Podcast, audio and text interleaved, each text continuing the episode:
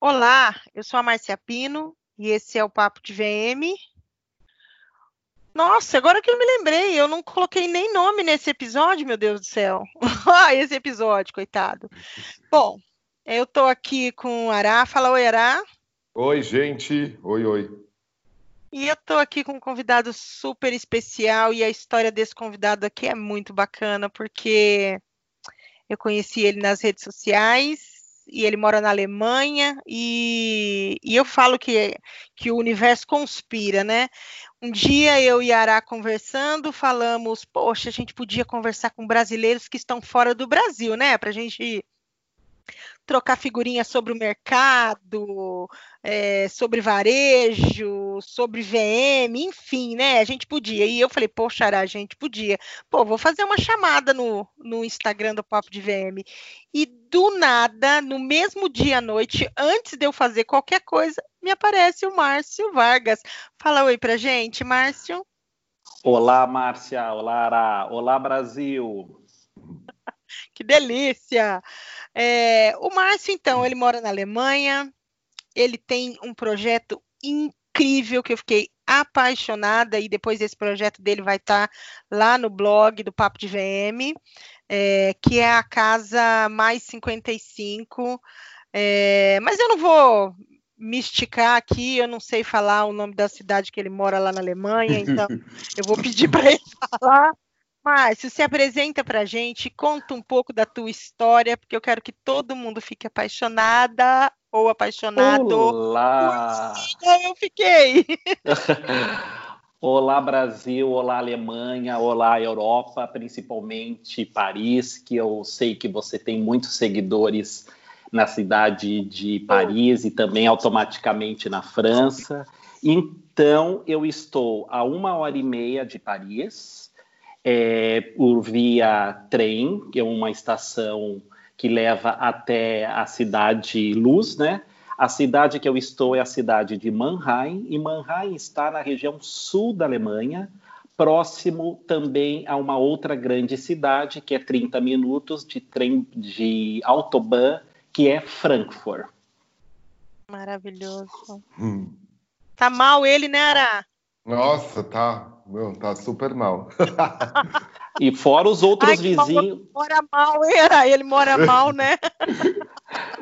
e fora os outros vizinhos que samba, então, são muito interessantes. Mas vocês também são incríveis. Eu acho que o Brasil, a nossa, o nosso país é um país belíssimo. Acho que a gente não pode deixar as coisas lindas e maravilhosas do Brasil sobressair a esses momentos difíceis, não só pandêmicos, como outras coisas que estão aí acontecendo, né?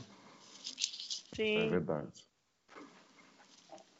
Eu sou, um eterno, eu sou um eterno otimista do Brasil, hein? A Casa Mais 55 é uma casa brasileira na Alemanha, uma casa que expressa um pouco da arte do Brasil através do design, dos artistas plásticos, da arte em spray, com livros, com revista, design, muita memória afetiva, que também está dentro da minha profissão, que é design de interiores, né?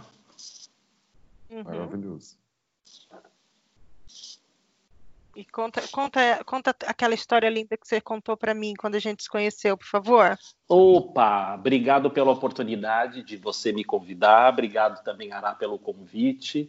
Aqui é uma extensão de uma oportunidade também com fios de esperança para as pessoas que, em algum momento difícil, que é esse momento pandêmico, de olhar para a sua carreira, olhar para novas oportunidades, olhar para novos horizontes. Então, eu fui um cara que tem hoje 45 anos, fui um cara que trabalhei 21 anos da minha vida no varejo, sempre voltado para visual merchandise, e eu tive uma oportunidade na minha carreira de sempre trabalhar nas lojas que foram premiums nos seus momentos de auge na cidade. E na cidade de São Paulo, que a gente pode falar que é uma cidade é, internacional, uma cidade importante para o mundo, então a gente pode dizer que era, um era uma lojas premium dentro de uma cidade incrível que é São Paulo. Então foi uma experiência muito bacana. E aí, o que, que eu queria também estender assim, é, da oportunidade que você tem. E por que da oportunidade? Eu sou casado com o Tiago, o Tiago trabalha numa empresa alemã há 12 anos, trabalha na área de sustentabilidade e na área de diversidade. E o Tiago recebeu uma promoção para trabalhar, um, na verdade, um convite para trabalhar na Alemanha. E aí chega em casa um dia e fala: tem essa oportunidade. Vamos? Vamos.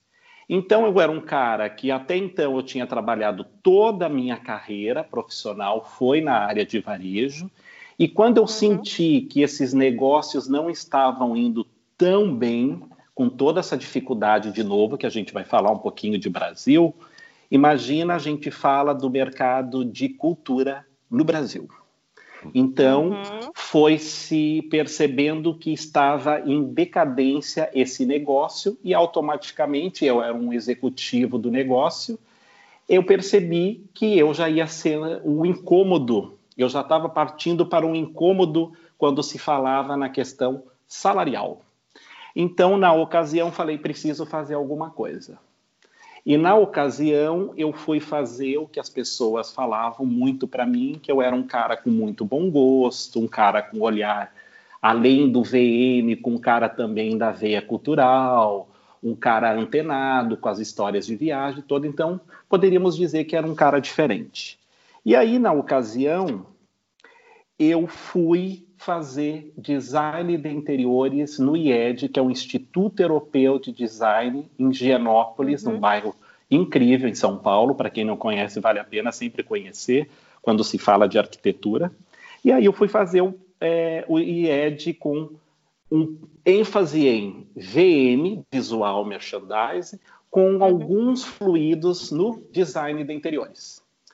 Então, eu me preparei para ter esse momento do desligamento dessa empresa de 18 anos, na área de que era de cultura, entretenimento e tecnologia.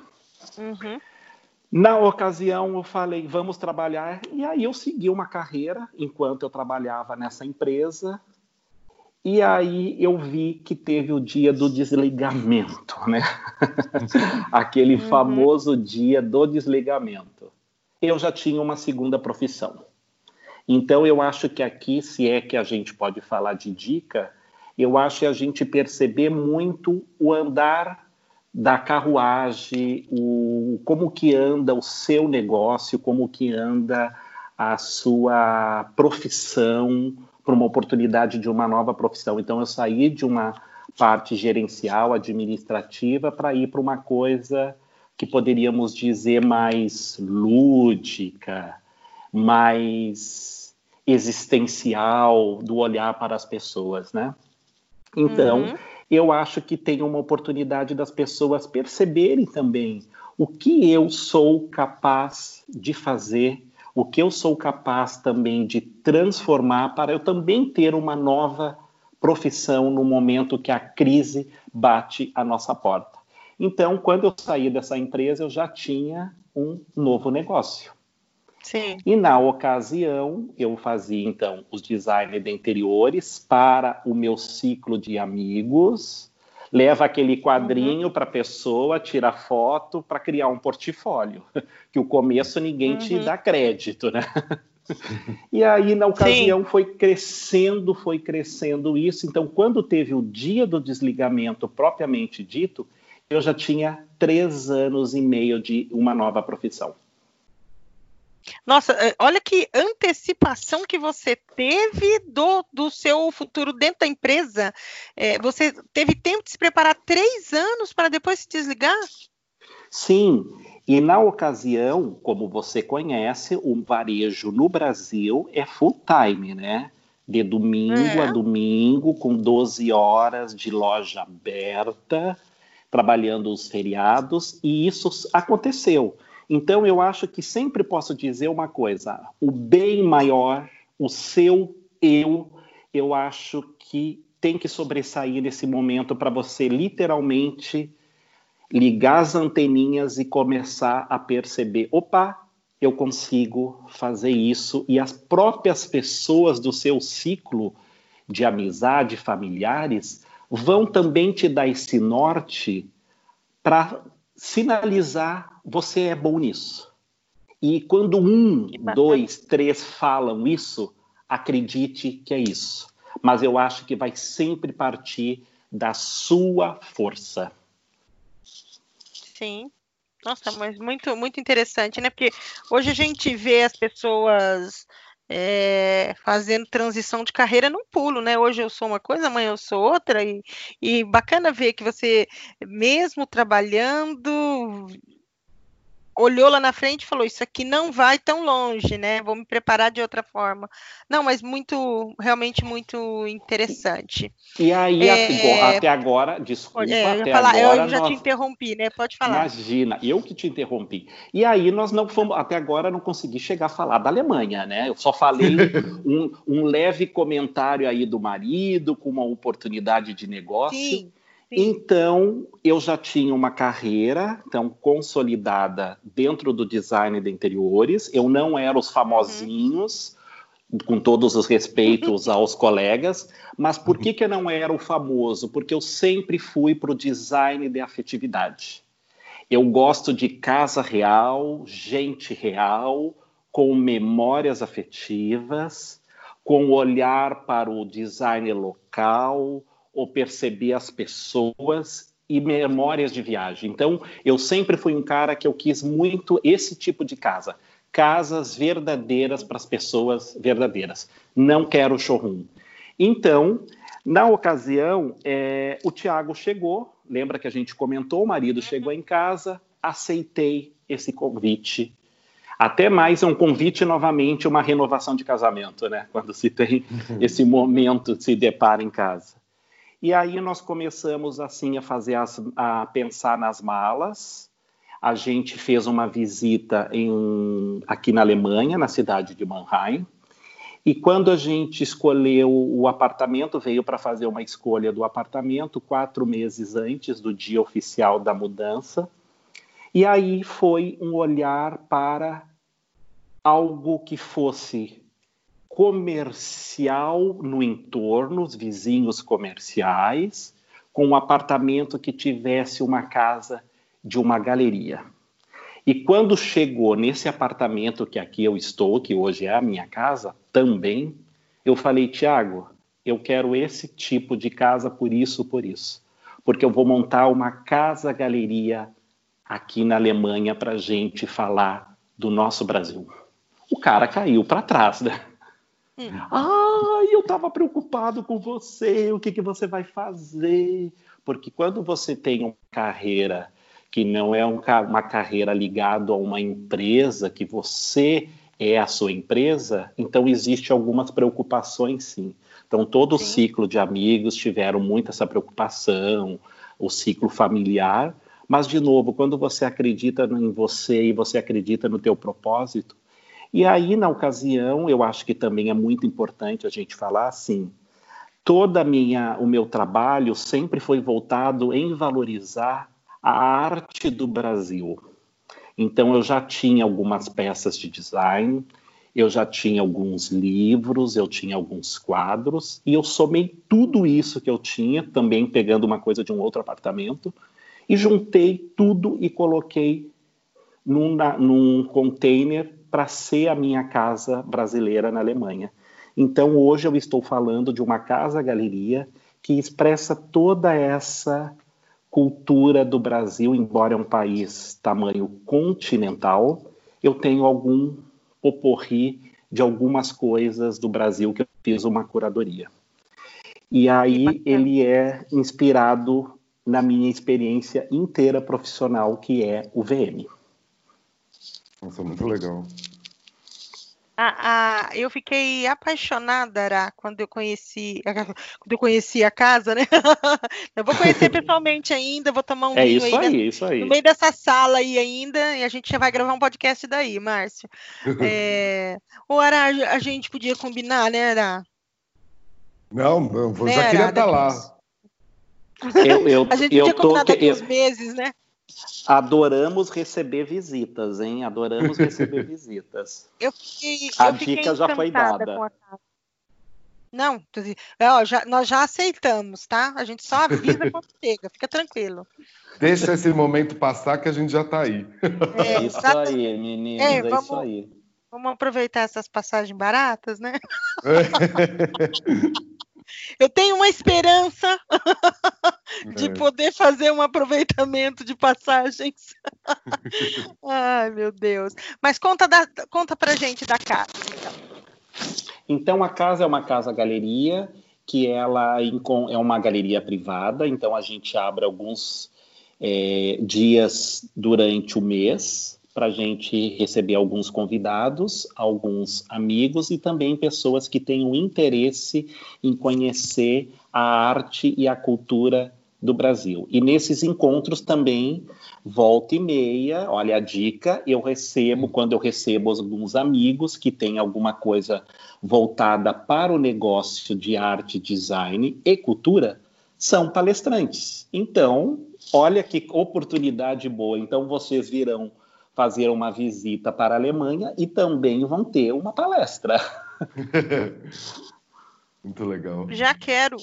Nossa, é... nossa, o Ará, já vamos começar a preparar o material para o nosso curso. Vamos chamar brasileiros para esse nosso curso. A gente vai Boa. dar dentro da casa 55. Você não está entendendo? É, é luxo, amigo, agora. e aí, Márcia, respondendo a sua pergunta, a casa, então, ela foi toda voltada para esse segmento também que a gente aprende no dia a dia do VM. O que é a minha primeira impressão de chegada? Eu não tenho vitrine, mas qual é a minha impressão que eu tenho de um hall? O que, que eu vou também trabalhar, que eu gosto muito dos sentidos, né? O olfato, o que, que eu estou pensando no paladar para as pessoas, o que, que nós também vamos colocar como uma trilha sonora, para ele também ser uma casa sensorial. E com isso, é, foi toda inspirada em cores. Então, a gente vai chegar no colorido, que o Brasil é muito colorido, então as obras todas estão é, exposta por cores. Então a gente vai ter uma tabela de branco e preto para a parte da sala de jantar e depois a gente vai brincando com essas cores para tessitorizar as pessoas. Não quis fazer uma casa brazuca, então para ser uma casa com com cara e ar de um Brasil contemporâneo, de um Brasil jovem, com um olhar diferente para o Brasil. As pessoas costumam gostar bastante. Sim. E tudo isso recebendo com muito carinho, com muito respeito e a característica que a gente tem muito marcante para todas as pessoas, que é o sorriso, uhum. a gentileza. Sim. Nossa, é maravilhoso. Eu fiquei tempos, realmente. Mas... Desculpa, eu não entendi a pergunta. Muda de tempos em tempos, daí você tem que refazer tudo que está na galeria, daí você muda todos os ambientes? Nesse momento eu ainda não estou fazendo esse formato, porque eu estou aqui na Alemanha desde janeiro de 2019. Então ah, ainda tá. a gente está deixando chegar mais um público, criar um conceito, para depois a gente realmente fazer essa transformação inteira que aí eu Nossa. acho que é onde eu vou gostar de brincar bastante, né? É, com certeza. E além de eu tudo. Fico, eu fico imaginando eu morando na sua casa nessa quarentena. Você ia chegar todo dia um cômodo novo aí. É. né, Ará? É. E incrível que pareça, também ela se tornou uma casa showroom. E por que showroom? Quando a gente recebe esses convidados, as pessoas também ficam encantadas com toda essa pluralidade de cores, de afetividade, e eu também estou transformando isso em algumas casas também de pessoas do nosso ciclo e de algumas outras pessoas que são amigos que acabam indicando. É, já tem um comentário assim: quando eu vou na casa que o Márcio fez o design de interiores, eu também quero fazer na minha. Sabe uma coisa assim? Que legal.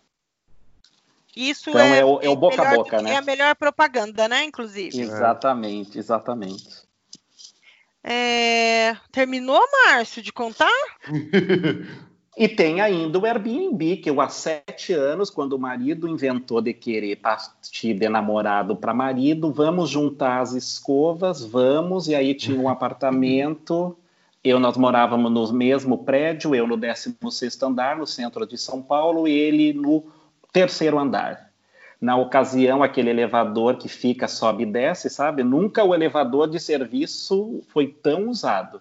E aí nós percebemos que a gente tinha uma oportunidade de ficarmos juntos e também de um novo negócio. E aí, por uma questão de 10 metros quadrados, ele acabou indo para o meu apartamento e aí a gente alugou há sete anos atrás um apartamento no Airbnb, que até então era somente estrangeiros e pouquíssimas pessoas conheciam. E aí, o que, que aconteceu? virou um grande negócio e a gente, eu percebi também que ele era mais uma oportunidade quando eu percebia que o segmento de locação no Brasil não estava tão indo bem na cidade de São Paulo especificamente. Uhum. Eu comecei a buscar no meu mailing de amigos, pais que tinham apartamento, vamos alocar? O Airbnb é assim, assim, assim, e aí eu criei o projeto desses apartamentos e administrei esses apartamentos, limpando o banheiro, sim, senhor, recebendo hóspede, sim, senhor. Então, é glamour menos, né? Sabe aquela coisa? Sim. Menos e aí, na ocasião, eu saí de São Paulo também com um, um negócio de 15 apartamentos sendo administrados na minha gestão. Gente mas, do céu, mas você tá fazendo essa pessoa ainda? é muito empresária. Não, esse hoje, hoje eu dei a, eu, hoje eu, eu vendi esse negócio para uma pessoa da família.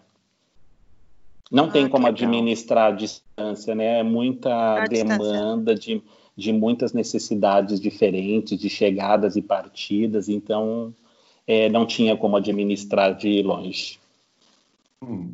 Eu achei. Você ficou é, é, é surpreso, né, Ará, com a, com a história dele, né? Gente, é assim, é novo, é super interessante essa história. Aí, é novo, é uma pessoa bem e... planejada. É, ah. que observa a oportunidade, né? Tá sempre ligada, né, em alguma é. oportunidade. Achei, achei muito, tipo assim, né? Parece que a gente é, vive, né? E eu, eu não sou uma pessoa tão ligada assim, não tenho esse perfil. E quando ele começou a contar a história, eu falava, cara, olha, viu uma oportunidade ali, ele... igual eu tô aqui falando pro meu marido, pro meu marido comprar um drive-in, sabe? Sim. Amor, não vai ter cinema. É. e aí a gente fica. Daí eu, vai, amor, uma oportunidade de negócio. Mas aí é. eu não faço, ele não faz, fica os dois parados, né? Mas, não tem jeito. Sabe, é, sabe que eu acho quando vocês comentam isso, eu acho que vocês têm sim a percepção. É só vocês não estão relembrando das percepções. Quem é de VM tem na veia, sim, essa percepção porque eu, esses tempos eu vi num podcast anterior é, falando muito dessa coisa. Passe por todos os setores do negócio, e eu passei por todos os setores do negócio. Quando a gente olha isso de amor e de coração, a gente está pronto para uma oportunidade que está ali na porta batendo. É só a gente não para, às vezes, para executá-la. Verdade. Sim, com certeza. Ô, ô Márcio, me conta uma coisa, como que você vê o, o, o mercado para brasileiro aí na Alemanha? Você, você, não, antes de você, da gente começar das perguntas oficiais, eu estou aqui pensando, poxa, eu não, não perguntei isso para o Márcio. Márcio, quem são as pessoas é, tirando os amigos, quem são as pessoas que frequentam a casa mais 55? A, quem frequenta a casa mais 55 então, são os amigos, amigos dos amigos e pessoas uhum. que têm interesse em conhecer a cultura do Brasil. Eu já tenho hoje duas parcerias que eu faço o projeto social dentro dessa, dessas parcerias, que são duas associações é, e essas associações são ligadas à comunidade de brasileiros e pessoas estrangeiras que têm interesse pelo Brasil. E lembre-se, nós, brasileiros, O nosso país é um país que as pessoas têm interesse, sim. E isso é uma coisa que a gente tem que deixar sempre muito forte. Ninguém pode derrubar uma história do que é o Brasil, independente sim. de quem está dois, três, um ano, não é uma história de centenas de anos que é o nosso país. Acho que eu dei a dica, né, gente? Deu, as entrelinhas. Nas entrelinhas. Porque nome bom, a gente Não, só é, fala de nome bom, né? É, bom, muito bom, muito bom. Eu não vou nem, não vou nem, nem comentar o que você falou. Eu vou deixar nessa, nessa clareza, nessa fineza que você deixou aí, tá?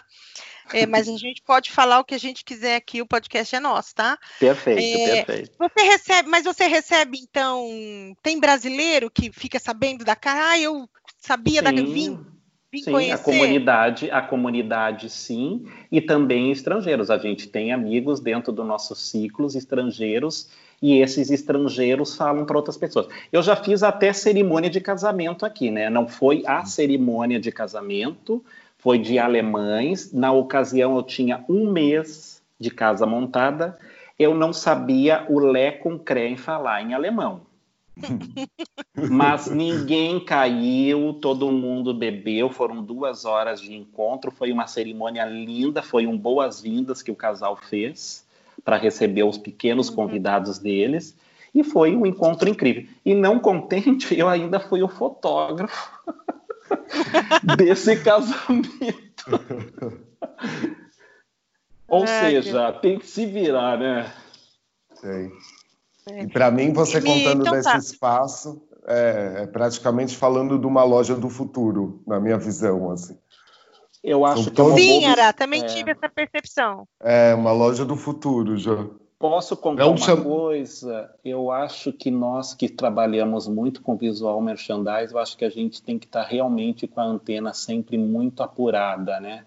Eu olho o canal de vocês pelo Instagram, percebe-se muito dessa antena realmente sinalizada com o que está para acontecer, embora é um momento pós-pandêmico, a gente ainda não tem muito essas percepções muito claras, mas eu acredito muito que o exclusivo, o intimista, esteja muito mais próximo do que a gente imagina. Aquela coisa de multidões, eu acho que talvez não aconteça. Então, eu acho que ela posso dizer que ela tem uma carinha assim, com um pé no futuro, a Casa Mais é. 55.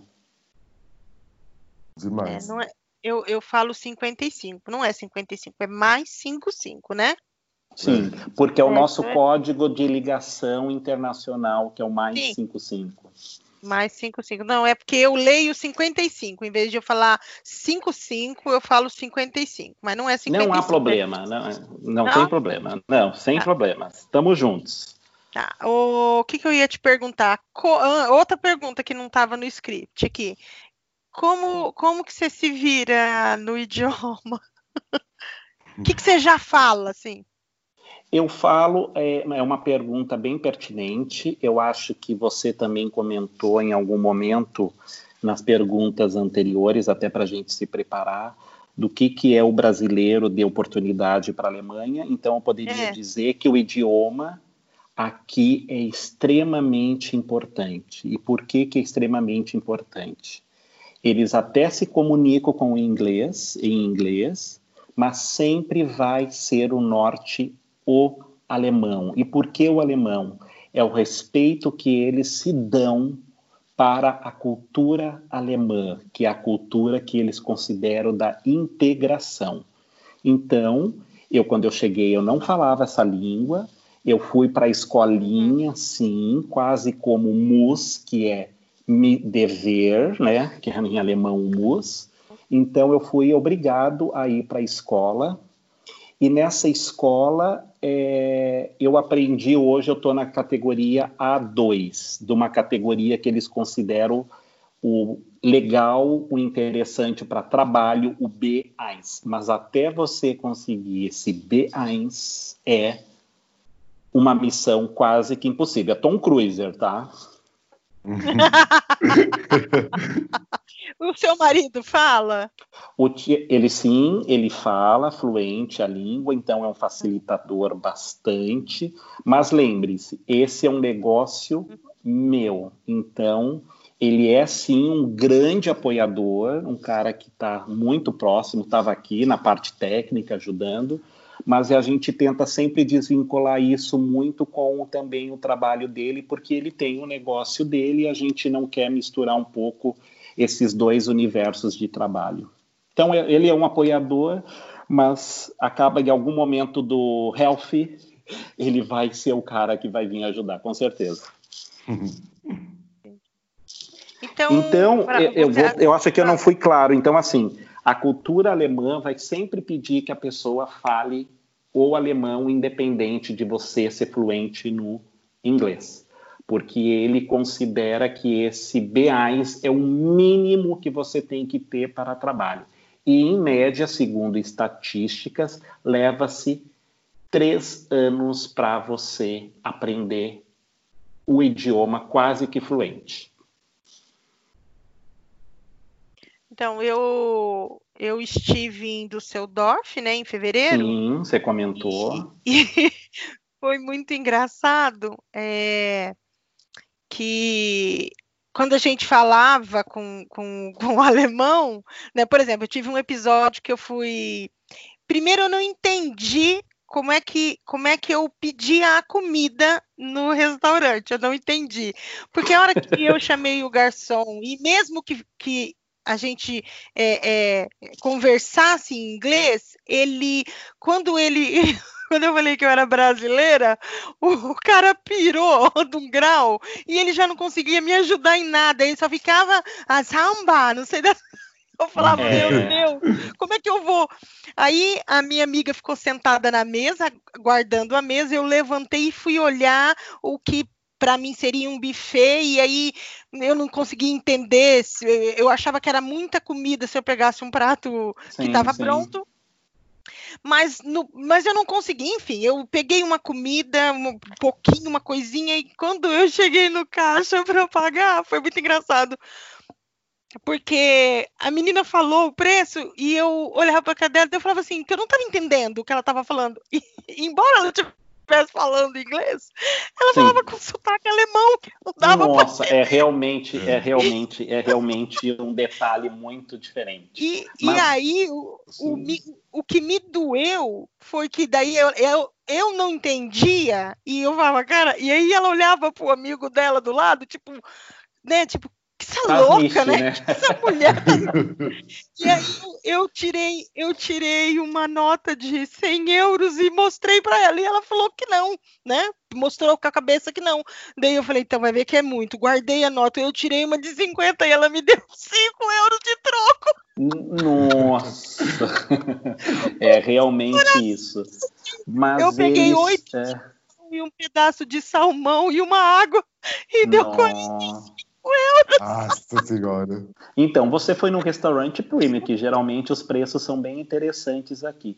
Voltando à questão da língua, como eles sabem que tem toda essa dificuldade no idioma, eles são muito educados, inclusive tem o bit lá no meio de todas as frases, uhum. falando do respeito que eles têm. Então, exemplo, se eu falo. É, Ich spreche nicht Deutsch ou, ou a bisschen Deutsch, eles falam, uau, não, você já está falando ótimo. Então, eles são muito generosos. Hum. E é, isso, isso também é um motivador, né? Sim. Mas ó, eu sofri, hein? Tanto que eu falei que eu não, eu só, eu só, eu precisava de alguém que falasse alemão. eu, eu imagino, eu imagino. E eu para pedir um café com leite, gente. Eu imagino. Ai, muito trash. Ai, mas é. bom, é mas são experiências sempre... gostosas que tanto é que você está descrevendo agora, né? não, eu é... acho que eles abraçam, mestre. Eu, eu tive em Berlim em 2018, eu fiquei uma semana só. Eu me senti muito abraçado, assim. Eles, eles têm uma, uma, uma curiosidade por estrangeiro, assim. Eu senti essa história do respeito também.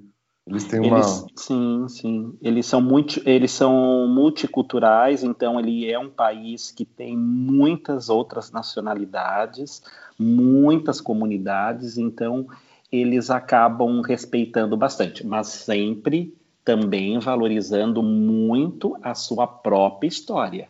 Sim, que eu acho é, que é uma verdade. outra referência que eu acho que nós brasileiros temos que ter sempre na nossa veia Verdade. independente de quem está no comando, que é para dizer que existe comando, né? É não esquecer ah, das é. nossas realmente, é, não esquecer realmente das nossas da história. Eh, raízes das nossas histórias. E isso é. eles têm muito forte. Verdade. Por isso que o idioma é uma coisa que é exigido, não é o inglês me, aqui está ótimo, né? Me fala uma coisa, é, para quando você chegou, quais foram as suas maiores dificuldades? Olha, dificuldade eu acho que eu poderia dizer que é o idioma, sim, é uma dificuldade. E quando você vai morar fora, mesmo você sendo um cara ou uma menina que tem uma experiência já de viagem, viagem é diferente do morar. Você no começo dos primeiros dias você fica inseguro com o tempo porque você não conhece a neve, você fica inseguro de como que se atravessa até uma rua, né? Porque você está fora do teu corpo, né? Esse teu corpo não é, você não, eu mexo mais a mão ou mexo menos, então eu acho que isso poderia dizer que são algumas dificuldades. Mas, ao mesmo tempo, eu acho que quando você tem esse propósito de você ir para uma viagem, ou melhor, para uma moradia internacional, você está pronto para conectividade. Você está pronto para a atitude de você olhar e observar esse diferente. E o que é esse diferente? É toda essa cultura que está junto no pacote desse país que você escolheu. Então, na minha sala de aula, tinha 15 nacionalidades. Olha que coisa mais rica de aprendizado de você ter 15 nacionalidades. Eu sou um cara do Rio Grande do Sul, que fui morar em São Paulo, uma cidade extremamente importante para o Brasil e para a América Latina, né, para o mundo. Eu tinha cinco, seis alunos de outros estados, mas aqui a gente pode dizer que são de outras nacionalidades. E esse uhum. aprendizado é tão rico que você realmente fala assim: eu fiz a atitude certa de tomar aquela decisão lá atrás e dizer o sim, né? Nossa, eu acho que eu não. Até a gente comentou isso, né? É, fora do, do, do ar aqui, que nossa, eu acho que eu ia amar ter um, um convite desse para morar num, num, país assim que fosse também para mim desafiador, né? É, eu fiquei encantada com, com, com a Alemanha, é, né, não, não conhecia, é, mas também só fui, só fui para Düsseldorf e eu fiquei apaixonada. Eu, eu queria morar lá, gente. Queria mesmo, é. assim. Eu, eu é, mas é, é que a, a, gente conversou, quando a gente conversou fora do ar, aqui eu, eu, eu tinha dito para ele já de, de, ah, eu não, ah, parece que tá tão, tão estranho as coisas aqui, né, no Brasil, as coisas estão tão tristes, e eu não estou falando da pandemia, se é que vocês podem me entender, Sim. e falar assim, ah, nossa, que delícia poder ter um convite, né, para ir para fora, para né, que, que você foi com a ideia de, de, de trabalhar na tua área, já com, com planejado, eu iria até para ser só esposa do meu marido mesmo.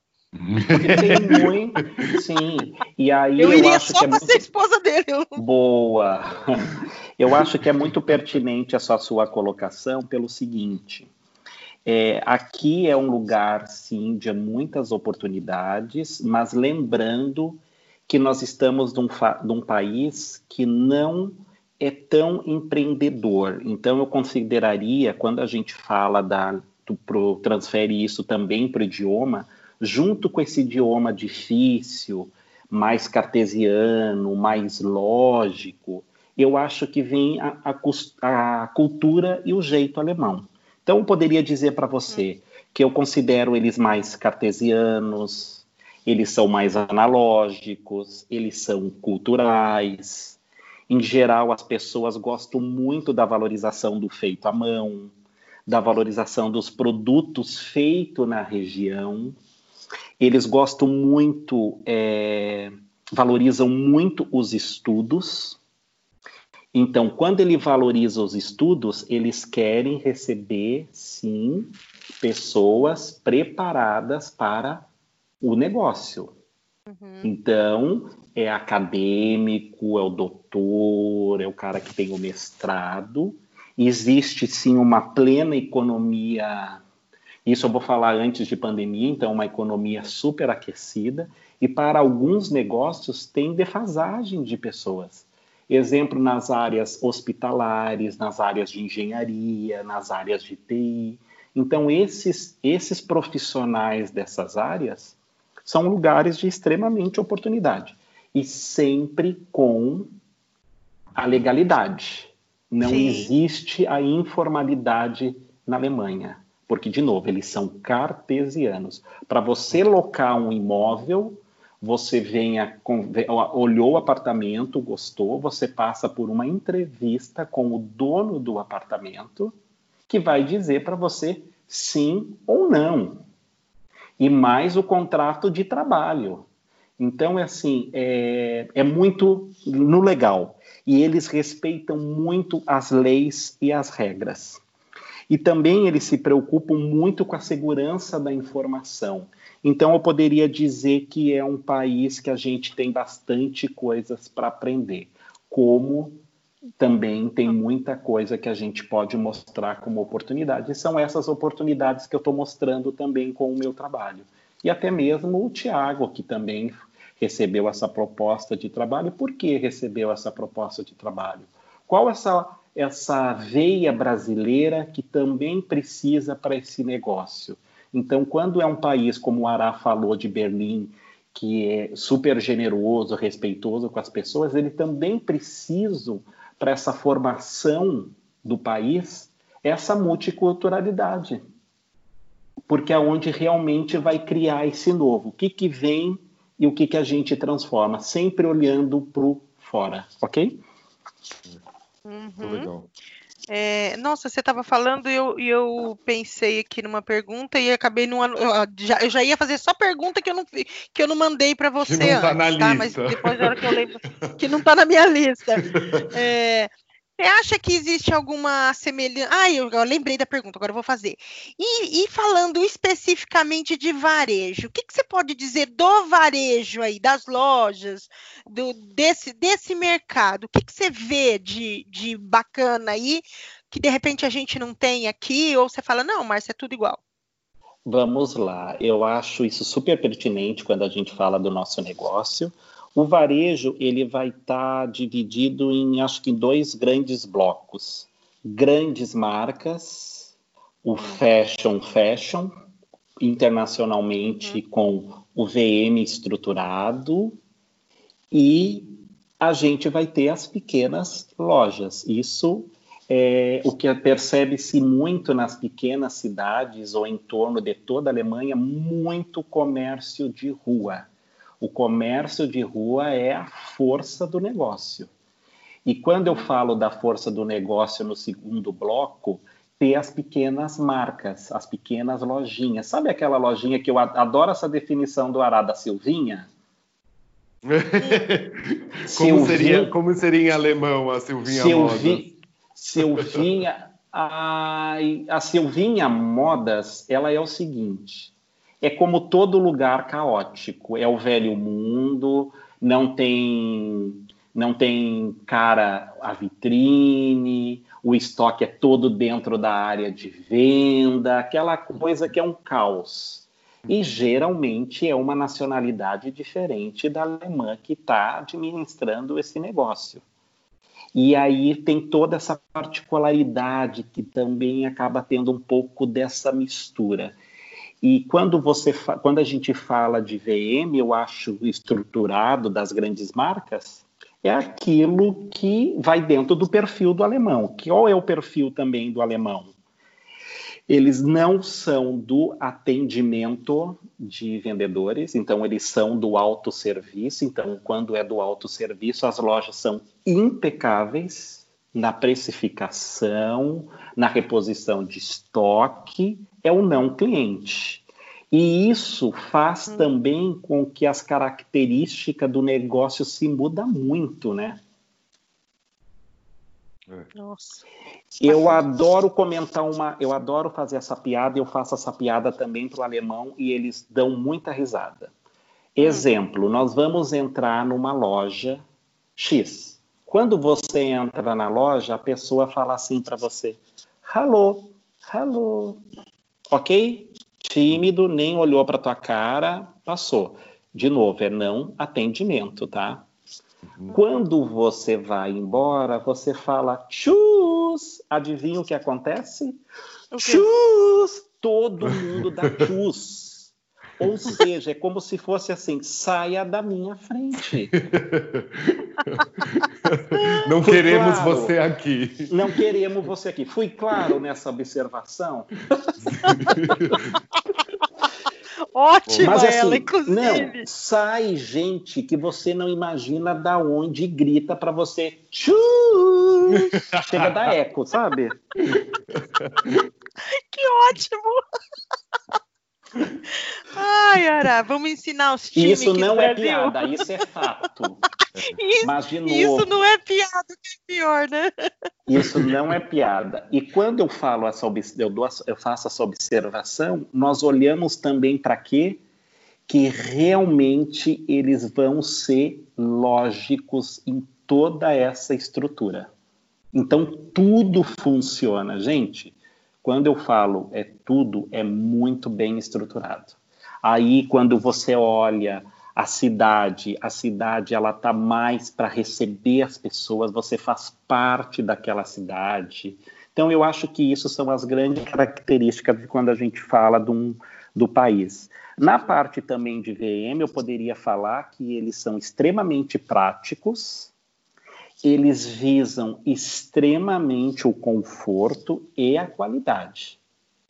E claro que tem as características de pessoas que são mais fashionistas. E eu acho que o fashionista, eu poderia dizer que está num grande centro do mundo que é Berlim, né, Ara?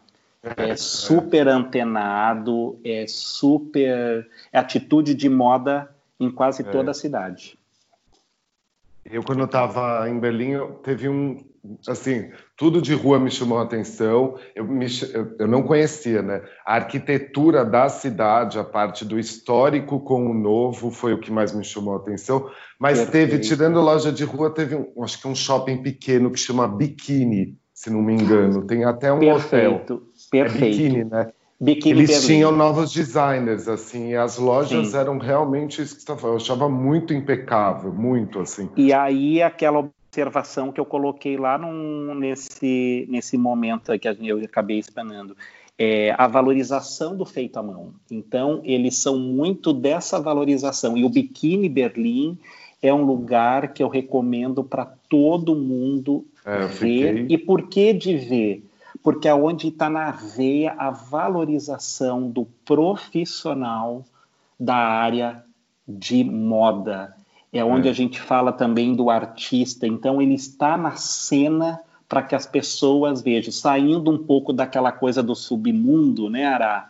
É. Para vir para a coisa de estamos aqui com uma arquitetura respeitosa para as pessoas, com banheiro, com trilha sonora, é. e não contente um hotel inacreditável 25 é, horas no, dentro do complexo. Ele, eu levei até esses estudos para um shopping aqui de São Paulo de atacado, que é o Megapolo Moda, né, que tem hotel e também, para mostrar a questão da experiência. Eu achei muito completa, assim. E eu não sou uma pessoa como consumidor, tirando Sim. a parte profissional, que gosta de shopping, mas eu acho que de todos os shoppings que eu já conheci no mundo, foi um dos que mais me chamou atenção foi esse biquíni.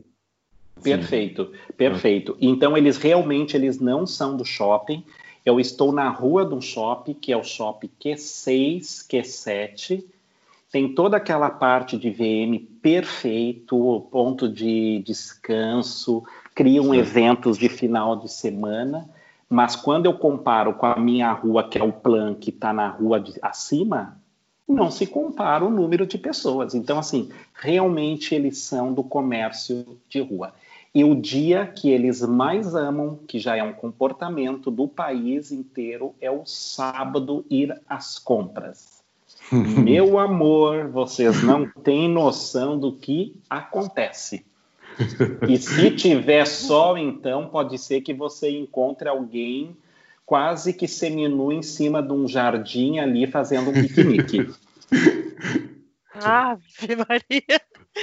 É, e, e, se a gente fosse falar de semelhança, né, em termos de mercado entre o Brasil e a Alemanha, você, você consegue observar alguma semelhança?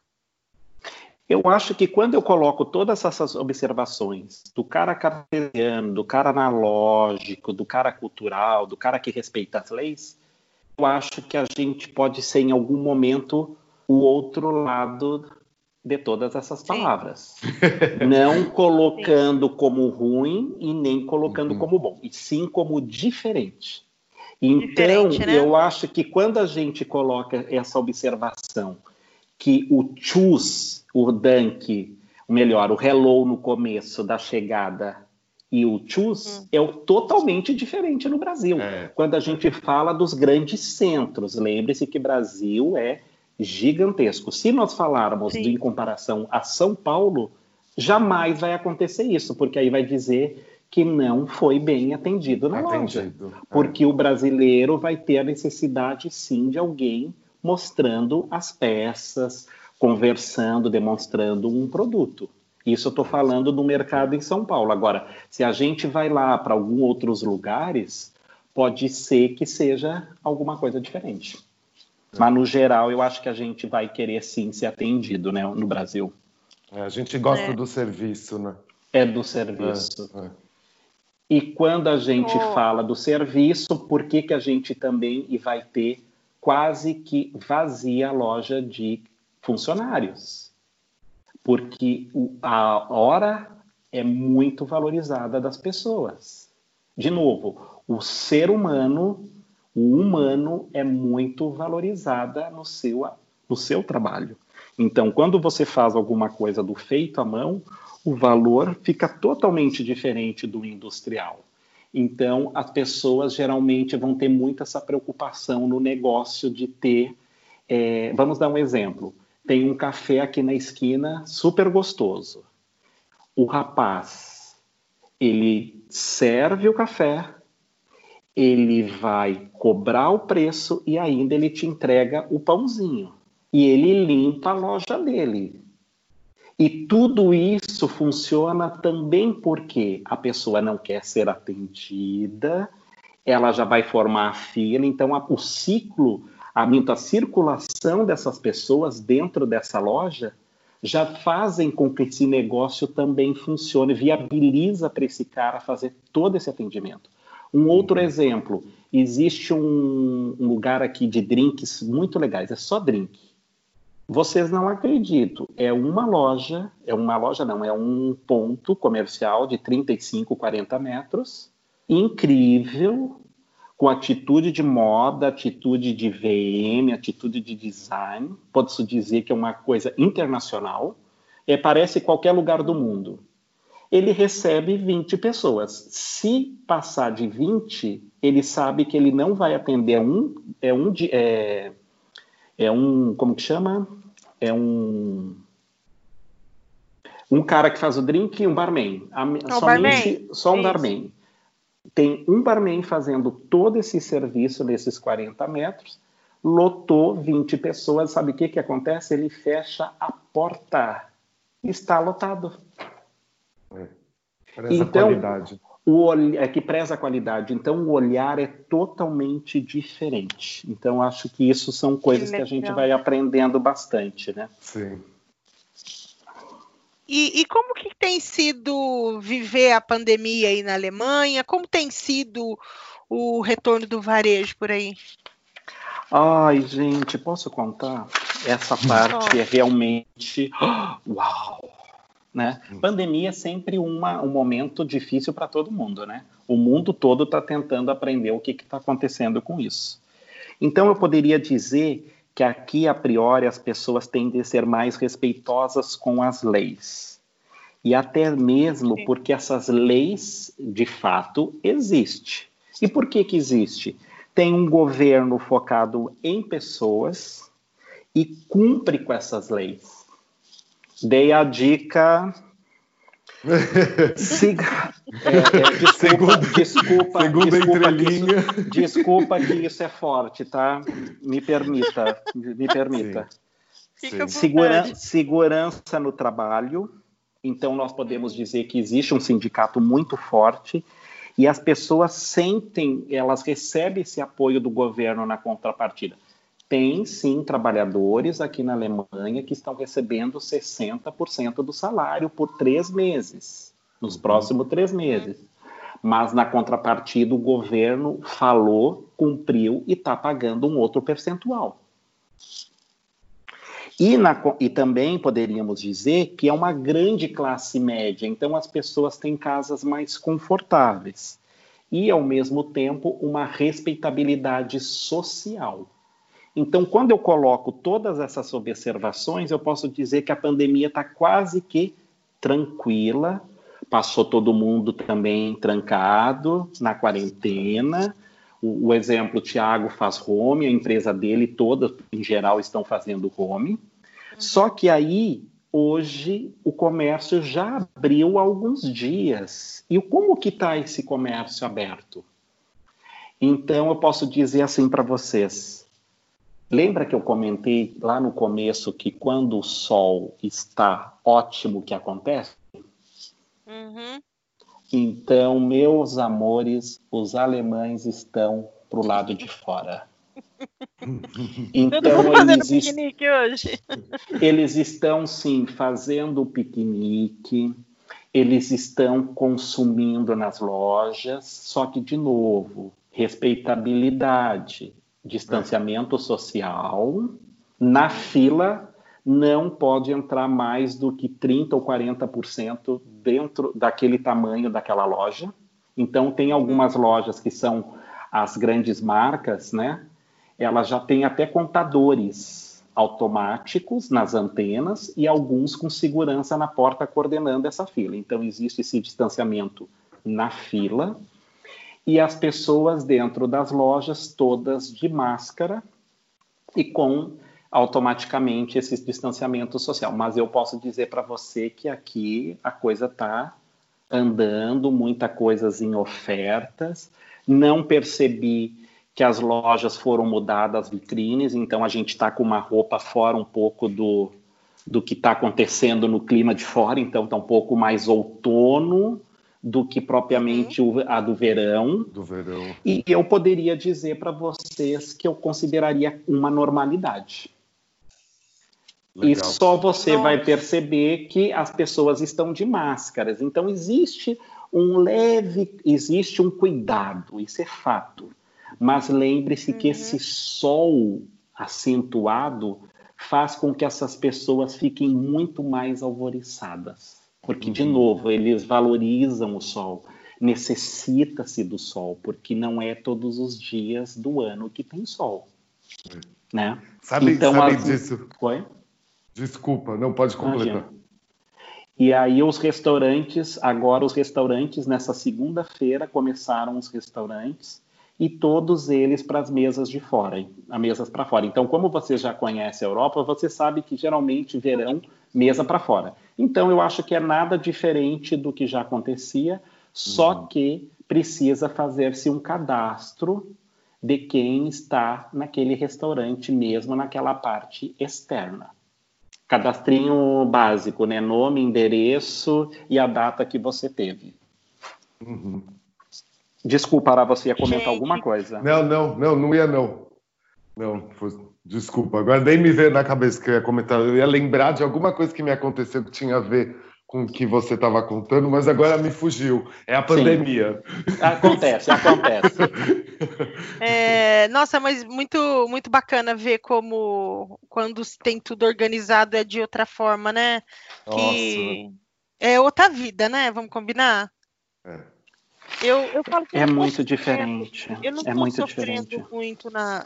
Eu, eu não estou sofrendo muito na pandemia, porque agora nessa quarentena, né? Vamos dizer assim, porque eu cheguei à conclusão de que eu já vivi em quarentena antes da, da pandemia, porque uhum. é, a gente sempre foi muito caseiro, então assim, por exemplo, tinha um monte de mães sofrendo com as crianças, tá? eu tô com meus dois filhos aqui, nós estamos super tranquilos, não, sabe assim, não, a gente sim, não, sim. não teve, nós quatro aqui, né, que somos os que moramos na minha casa, meu marido e meus dois filhos, a gente tá muito de boa, meu marido Sim. faz home office, as crianças têm alguns dias que, que, estudam, né? Tem alguns dias que a escola é, é, tem, que tem aula online, mas é tudo também muito, muito tranquilo, não é aquele pavor que, que a gente viu aí todo mundo sofrendo. É, então, a gente sim, mas aí, assim, agora a gente está vendo essa retomada e, e, e, essa retomada assusta um pouco, né? Assim, é, eu vou trabalhar amanhã. Eu não trabalhei ainda, ainda fisicamente, né? Durante a Sim. pandemia. É, amanhã é que eu vou trabalhar. E, e, eu estou aqui pensando que eu tenho que usar máscara, eu estou pensando que eu vou ter que usar luva, entendeu? Então, assim, algumas coisas vão ser diferentes, mas eu ando vendo tudo muito igual por aqui, né? É, as pessoas com as mesmas posturas, é, é, não tem toda essa preocupação, e é isso que me deixa é, bem preocupada, né? Porque as pessoas não se preocupam com as outras pessoas. É, eu acho que o que dá muito certo na Alemanha, na minha percepção, eu acho que é, as pessoas olhando para as outras pessoas há dias que eu não é. vejo um carro de polícia. E por que, que eu não vejo carro de polícia? Talvez é, um, é, uma violência diferente, existe, claro, as violências, existe várias coisas.